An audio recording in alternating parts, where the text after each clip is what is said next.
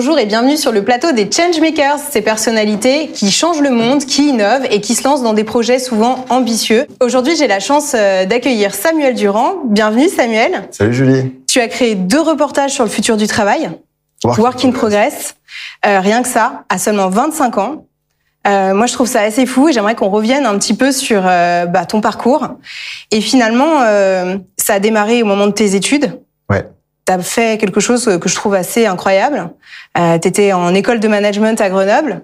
Tu avais deux stages à réaliser de six mois. Et là, euh, tu vas voir ton école et tu leur dis, moi, je vais pas faire de stage. Je préfère aller interviewer les entreprises, apprendre à leur contact et j'ai plutôt envie d'en visiter 100 plutôt que de voir ce qui se passe à l'intérieur d'une entreprise pendant six mois.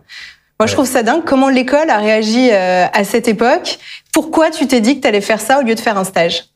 En fait, c'est parce que j'avais commencé l'école au moment de cette année de césure où il faut faire des stages. Ça faisait déjà deux ans que j'étais en école et ça faisait deux ans que j'étais déjà freelance. J'étais déjà indépendant. Je faisais des missions Mm. pour des boîtes, donc je gagnais un petit peu de sous. Je choisissais les clients. Donc je bossais dans des projets un peu intéressants que j'avais pu choisir. Et je me voyais pas du tout être stagiaire pendant deux fois six mois ayant déjà goûté à la liberté, euh, ayant déjà goûté à la possibilité de choisir les projets sur lesquels je bossais. Euh, et donc je me suis intéressé aux indépendants et plus précisément à la relation entre les entreprises et les indépendants pour lancer cette Learning Expedition de six mois. Tu l'as dit, une centaine de boîtes dans une dizaine de pays du monde. Euh, et donc, voilà, six mois de, pour partir et puis six mois pour préparer en Ouais. amont, pour financer, pour définir les boîtes qu'on avait envie d'aller voir, qu'est-ce qu'on va aller chercher comme sujet.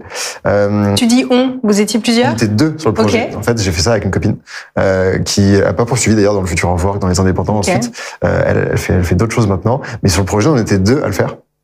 Euh, et donc, je, je vais voir le- mon école pour lui présenter cette idée, qui me dit, bah, c'est une bonne idée, euh, mais nous, on va pas, on va pas te soutenir, on va pas, euh, on va pas financer le projet, c'est pas notre rôle en tant qu'école.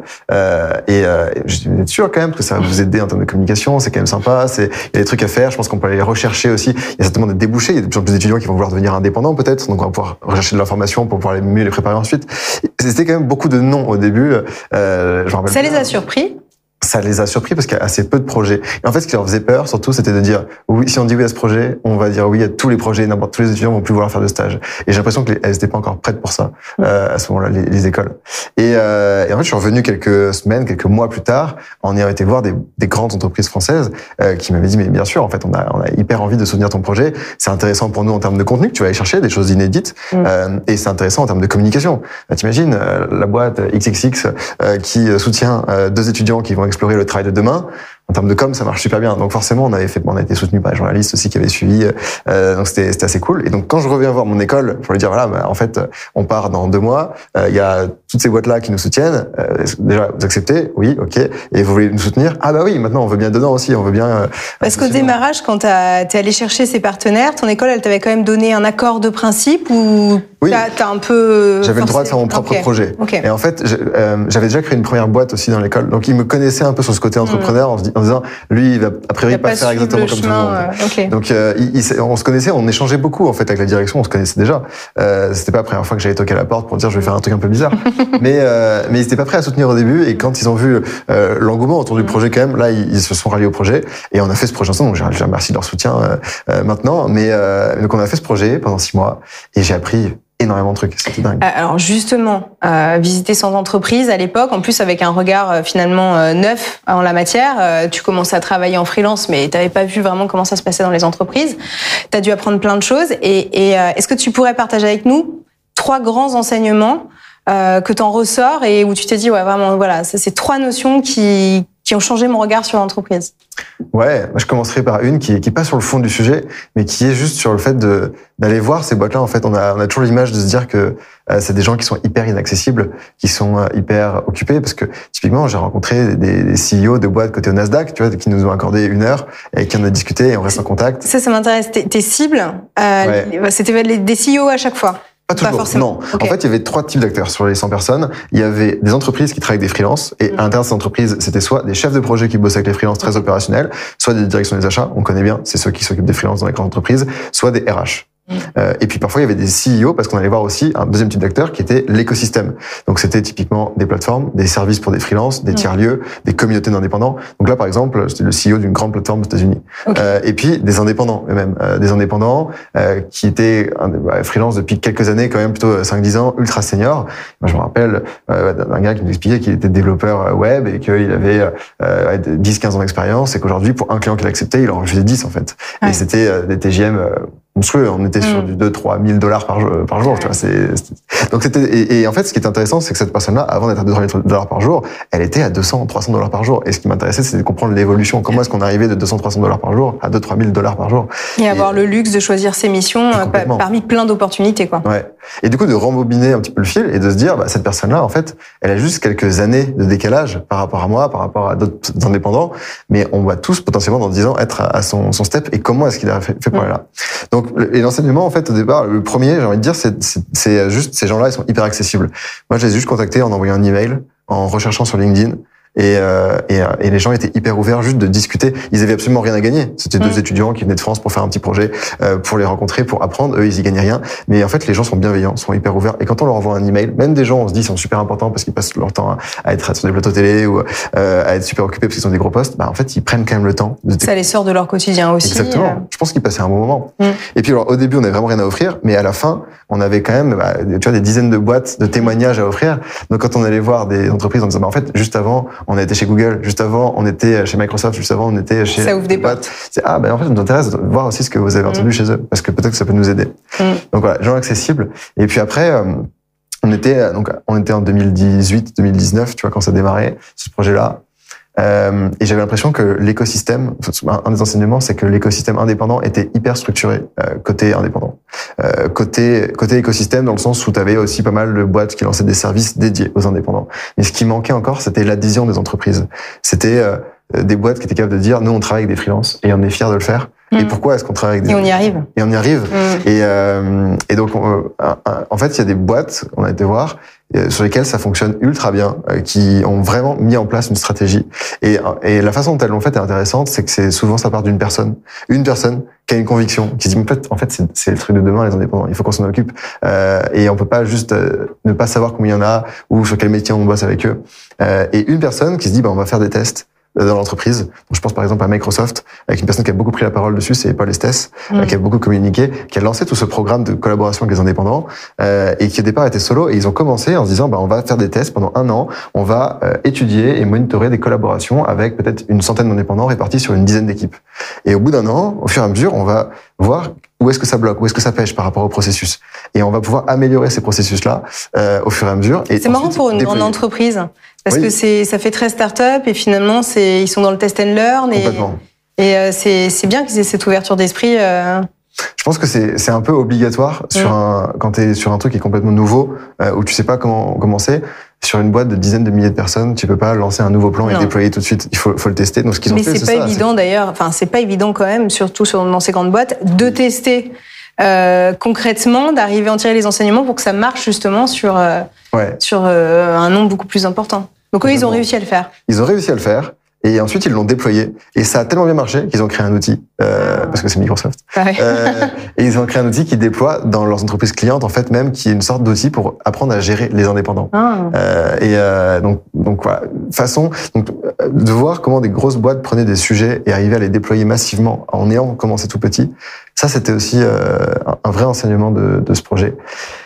Et puis, euh, et puis après, l'autre enseignement, euh, moi j'ai été frappé de voir. Alors, j'étais parti avec l'idée de vraiment me concentrer sur les freelances, mais très rapidement, j'ai mis un pied dans ce que j'appelle maintenant le, futur en work. Mmh. Euh, et j'ai rencontré des boîtes qui avaient des centaines, même des milliers de personnes qui travaillaient à distance, sans bureau sans bureau et qui voyaient pas leurs collègues ou qui les voyaient assez rarement et pour lesquels en fait entreprise distribuée euh... oui exactement. entreprise distribuée distribuée mais euh, moi je l'imaginais super bien avant de partir sur tu vois on est cinq dans la boîte. Allez on est 50 même dans la boîte. Tu me dis il y a pas de bureau et on se voit deux fois par an. Ça me choque pas. Mm. mais quand tu me dis on est 1000 on est 2000 mm. moi ça m'impressionnait de me dire qu'ils avaient quand même euh, de l'attachement pour les collègues tu vois qu'ils se connaissaient qu'ils étaient euh, ils avaient pas des taux de turnover qui étaient euh, ils ont développé une culture du remote ils ont réussi à ouais. certains dès le départ et d'autres même en cours de route, en fait, en se disant, euh, on a une politique, on a des bureaux, mais on se rend compte qu'il y a personne qui vient au bureau parce qu'on a tellement de possibilités de pouvoir bosser à droite à gauche euh, et d'être euh, en asynchrone. Tu vois, donc il y a toute une nouvelle forme d'organisation aussi. Mais forcément, à ces gens-là, euh, j'étais impressionné moi par la capacité qu'ils avaient à maintenir une culture d'entreprise en étant à distance, à créer des processus de com, à créer des temps forts dans lesquels ils se retrouvent. Et il y avait une puissance. Tu être capable de se dire, on prend deux semaines par an dans lesquelles les gens se retrouvent. Personne ne travaille de la boîte, juste on passe des moments ensemble. Mm. Parce que travailler, on fait déjà le reste de l'année en fait. Mais juste, on est ensemble et on arrive à créer une vraie culture où on est, on est presque amis en fait euh, au sein de la boîte. Donc c'est ça la clé. Ils ont des moments comme ça. euh, Ouais, à distance que- et en et- présentiel. Donc l'entreprise dont, dont tu parles, tu peux la citer ou? Oui, en fait, il y en avait plusieurs. Il y en avait plusieurs Du coup, typiquement, il y avait Upwork qui, qui fonctionne comme ça sur un mode assez hybride, mais des boîtes vraiment entièrement distribuées. J'ai été voir Automatic, j'ai été voir euh, GitLab, il y avait euh, TopTal aussi. Hmm. Euh, et, euh, et donc, il y a des personnes parfois qui sont juste en télétravail, mais il y en a d'autres même qui sont nomades, qui ont des organisations complètement différentes, avec des personnes qui bougent tout le temps, tous les deux mois, à droite à gauche. Euh, et, et donc, ces boîtes-là, il y avait des vraies bonnes pratiques pour se retrouver sur des temps forts à distance, en petit comité, en groupe, euh, tous ensemble aussi, et puis des temps forts, euh, tous ensemble, euh, à des moments hyper euh, cruciaux. Typiquement, GitLab, ils encourageaient euh, les salariés à aller voir d'autres salariés. Donc, si par exemple, toi, t'habites à Miami Mm. euh, et tu veux aller voir ton collègue, ton équipe qui bosse faire à euh, du San home office ailleurs, ouais. ils te payent le trajet Ok. pour aller là-bas. Tu dois juste le dire. Je vais voir tel collègue là. Et, euh, et du coup, il y en a deux qui sont amusés à faire un petit tour du monde, euh, payés au frais de la boîte pour aller voir les collègues à droite à gauche. Donc pendant six mois. Excellent. Et, et en fait, ça crée. Donc c'était suivi par toute la boîte et, euh, et ça marche assez bien. Donc euh, il y a forcément un, un engagement d'entreprise, mais en même temps c'est logique. Tu te dis, j'ai pas de bureau, donc j'économise de l'argent. Cet argent-là, je réinvestis dans la culture de la boîte avec Mhm. des avantages. Donc on te paye le cowork, on te paye des équipements forcément qui fonctionnent bien, on te paye des retraites, on te paye un tas de trucs. Hmm. C'est juste une autre façon d'envisager l'entreprise. C'est ni mieux ni moins bien, mais moi j'étais j'étais vraiment frappé par la capacité à quand même créer une culture de boîte et un attachement à la boîte, aux vraies valeurs, euh, quand on est complètement à distance. Oui, parce qu'il y a cette notion, puis il y a aussi la notion de travail collaboratif, et quand tu te vois pas, c'est toujours plus difficile. Ouais. Ces moments off où tu vas t'échanger de l'info, etc., tu les perds un peu, et, et tu vois, t'as une idée, ton collègue l'entend, il rebondit et t'avances, et c'est ça, moi, que je trouve difficile dans le travail euh, full remote. Ouais. Et je suis impressionnée par ceux qui arrivent à le faire, mais surtout pour les entreprises qui arrivent à se transformer ou avoir un fonctionnement hybride avec une partie qui est pas là, une partie qui est là, parce que c'est là où est toute la difficulté, en fait. Oui, quand tu es dans l'hybride, en fait, la plupart des boîtes qui sont comme ça là-dessus, euh, sur un modèle assez euh, full remote, Mm. c'est des boîtes qui ont démarré comme ça. Et la plupart de celles qui deviennent maintenant à distance, c'est souvent euh, euh, quelque chose de moins poussé, c'est plus hybride en fait, parce qu'il y en a certains qui vont pas aimer ce, ce fonctionnement-là. Euh, et, et quand tu es en full remote, c'est souvent des gens qui sont très autonomes en fait. Euh, euh, et après, tu as plein de degrés différents. T'en as pour lesquels ils vont être totalement en full remote, totalement asynchrone, il y a quasiment Mm. pas de communication. D'autres, ils vont se voir quand même assez régulièrement, plutôt tous les trois mois. D'autres, c'est vraiment une fois par an. Et il n'y a, pas une seule bonne façon de faire, ça dépend de la culture de boîte. Et, euh, et tout dépend de la façon dont on va le lancer euh, dès le départ. Je pense que ça imprègne quand même énormément. Oui, ce c'est plus facile effectivement de lancer que de transformer. Ouais, Ça, c'est sûr. Donc finalement, tu fais ce stage, t'en tires euh, plein d'enseignements et merci pour ce partage des trois grandes idées. J'imagine qu'il y en a une centaine d'autres encore. Euh, ça te donne pas envie de rejoindre une entreprise, mais plutôt envie de développer encore cette fibre journalistique Mhm. et, et d'en faire euh, eh ben, un vrai documentaire, Work in Progress. Oui. Donc tu sors un premier volet. De, de, de quoi ça parle? Est-ce que tu peux nous en dire plus? Bah, le premier, c'était un constat de me dire, j'ai fait un, un- une étude, elle est sortie, c'était un rapport de 250 pages. Donc j'avais envie de faire quelque chose de beaucoup plus ludique. Euh, et le premier documentaire, euh, en fait, c'est juste une, une façon de montrer qu'on peut s'éclater dans son travail de plein de façons différentes. On montre qu'on peut s'éclater en tant que salarié, en tant qu'indépendant, au sein de collectifs, en tant que créateur de contenu, au sein de communauté. Et donc on a neuf speakers euh, qui prennent la parole pour expliquer comment est-ce que eux ils s'amusent dans ce qu'ils font, de plein de façons différentes. Euh, et donc on a été voir des, des boîtes à droite à gauche, euh, euh, un peu partout en Europe parce qu'on était on a tourné pendant la pandémie, il est sorti Mm. en 2020, Exact. euh, disponible sur les plateformes et, et on en a fait du coup un deuxième euh, qui va un peu plus loin que le premier. Euh, écoute, merci, c'est la question que j'allais te poser. Euh, justement, pourquoi avoir voulu continuer? Euh, Qu'est-ce que tu t'es dit à la fin de Work in Progress 1 pour te dire en fait il y a une suite, on n'a pas, on n'a pas travaillé tous les sujets? En fait, c'est parce que euh, euh, quand j'ai montré mon premier film, j'étais fier, j'étais content, et je l'ai montré à des copains qui n'aiment pas leur job. Tu vois, des, des, des gens euh, qui euh, sont capables de me dire que euh, ils finissent tard, ils sont fatigués, ils aiment pas trop, euh, c'est relou. Et, euh, et, et en même temps, ils, ils restent, euh, ils continuent en se disant Ouais. non mais parce qu'en fait dans trois ans, euh, moi, euh, ça, je- ça va aller, je c'est pour atteindre le truc, après ça fonctionnera bien, euh, et puis grâce à ça, je pourrais faire ça. Et je leur montrais le documentaire, ils disaient bah, c'est trop bien, mais ça c'est des modes de travail qui sont alternatifs. Moi, je me reconnais pas vraiment dedans. Euh, je me verrais pas devenir indépendant. Je me verrais pas pas devenir créateur de contenu, je me verrais pas de faire partie d'un collectif, d'une communauté. Mm. Euh, ils se reconnaissaient pas du tout dans ce mode Ouais. de vie-là en disant ça c'est alternatif, c'est pas pour moi. Alors je me dis bah ok, c'est quoi? Rester dans l'entreprise, c'est pas un problème. Vous pouvez très bien rester salarié, Ouais. et pour autant, il n'y a pas de raison quand même euh, d'être dans un job que vous aimez pas. Euh, il y a toutes les raisons du monde de s'éclater dans ce qu'on fait, dans son travail, euh, et je vais vous montrer que c'est possible. Donc ce deuxième tome, il va creuser les différents leviers de motivation. Il s'appelle Why do we even work? Pourquoi est-ce qu'on bosse? Et la deuxième question, c'est pourquoi est-ce qu'on rejoint une boîte plutôt qu'une autre? Et en fait, c'est un raisonnement qui marche aussi bien pour les salariés que pour les indépendants. Juste pour se dire, qu'est-ce qui fait que je me lève le matin et que Quel sens quel sens et en tu vas le chercher sens, dans c'est- l'entreprise, dans ce que tu fais? Ouais, il y a la notion de sens. En fait, il y a, il y trois leviers de motivation qu'on a identifiés. C'est le comment, le quoi et le pourquoi. Le Mm. comment, c'est l'environnement de travail. C'est les collègues qui deviennent des amis. C'est la flexibilité qu'on a de venir au bureau, de pas venir au bureau parce qu'on a un super cadre de travail à distance. Euh, c'est euh, les avantages qu'on a dans son travail. C'est euh, La culture, comme tu c'est disais la culture de la boîte. C'est euh, c'est un tas de choses qui sont pas le travail en lui-même, mais qui sont autour du travail. C'est l'environnement. Deuxième, c'est le quoi, c'est la tâche en elle-même. Alors, on est énormément, nous, aujourd'hui, à travailler, à pianoter sur les ordinateurs, à taper sur les touches, donc c'est pas incroyable de faire ça. Euh, par contre, c'est la façon dont on le fait. Et c'est ce que raconte Laetitia Vito dans le documentaire, mais dans son livre Du labeur à l'ouvrage, euh, de le faire en toute autonomie, en toute créativité, en toute responsabilité, de voir l'impact de son travail. Euh, et ça, on peut l'avoir dans tous les métiers. Et on va faire un parallèle entre des artisans euh, qui font, qui travaillent du bois à Chamonix euh, et des, euh, des développeurs web à Porto, donc qui pianotent sur ordinateur, mais qui t'expliquent qu'eux aussi, en fait, ils bénéficient de ces valeurs de l'artisanat. Mm. Et le troisième point, c'est ce que tu disais, c'est le sens, c'est la mission. C'est de se dire, est-ce que ma contribution au monde, elle est utile? Euh. Pourquoi est-ce que je me lève le matin? Contre quoi, en fait, je vais échanger ce que j'ai de plus précieux dans ma vie, mon temps? Mm. et, et en fait, euh, tu te dis qu'il faut que l'entreprise soit capable de répondre à ces trois niveaux. Elle doit t'apporter un environnement de travail, une tâche qui est intéressante, et puis euh, une notion d'utilité, de sens. Ouais, c'est canon, on a hâte de le découvrir. Il sort le 9 mars. Oui, avant-première le 9 mars, il sortira dans les prochaines, prochains jours ensuite. Euh, ça arrive très bientôt.